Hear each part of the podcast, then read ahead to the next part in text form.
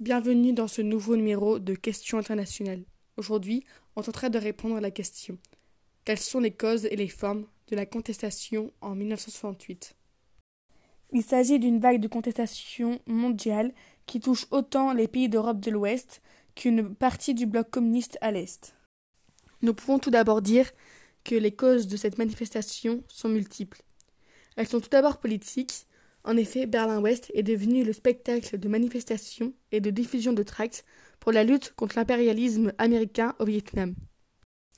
De plus, certains pays luttent contre des régimes plus ou moins autoritaires.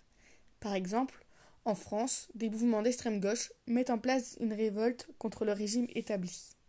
Cela fait dix ans que la France est présidée par le général de Gaulle. On retrouve une certaine rigidité de la société qui en quête d'émancipation et de changement. Ces contestations prennent la forme d'une mobilisation et de manifestations nationales, avec l'utilisation de la violence, comme le 10 mai 1968 avec la nuit des barricades, qui est l'exemple de violents affrontements. La France n'est pas la seule à mener des contestations politiques. En effet, l'Espagne lutte contre la dictature de Franco, qui a débuté en 1939. L'année 1968 est également marquée par la remise en question de l'URSS, qui n'est plus considérée comme un modèle révolutionnaire. En Tchécoslovaquie, le modèle soviétique sera rejeté par la population au cours du printemps de Prague. Cependant, cette manifestation sera stoppée par euh, l'intervention des militaires euh, du pacte de Varsovie. Nous pouvons également dire que les causes de cette manifestation sont sociales. On retrouve une lutte pour les droits civiques, comme aux États-Unis, où il y aura plusieurs manifestations et émeutes pour lutter contre le racisme. Partout dans le monde, des campus se révoltent. À Rome, on demande la réforme de l'enseignement, de part des blocages d'universités et des émeutes. Tandis qu'à Berlin, les manifestations mises en place sont en quête d'une réforme de l'université et de l'assouplissement de la société. À Tokyo, les étudiants dénoncent l'emprise des États-Unis, tandis qu'en Espagne, ils se révoltent contre la police universitaire mise en place par Franco. En France, on retrouve une solidarité entre les révoltes étudiantes et les révoltes ouvrières. Il y a en effet une convergence entre les revendications ouvrières et étudiantes.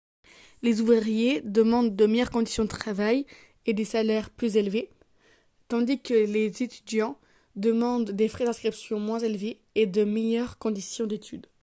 Ces contestations vont prendre la forme de manifestations, de blocages d'usines et de blocages d'universités, comme celle de la Sorbonne.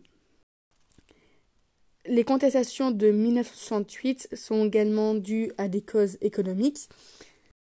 Par exemple, en France, les grèves de mai-juin 1968 sont dues à la diminution de la croissance économique qui a entraîné une diminution des salaires. Les étudiants se révoltent également contre le capitalisme et la société de consommation. En Pologne et en Tchécoslovaquie, les manifestations étudiantes avaient également pour objectif de rejeter le modèle soviétique et le communisme mis en place. Ils ont rompu avec l'URSS et suivent un nouveau modèle euh, qui est la Chine de Mao Zedong.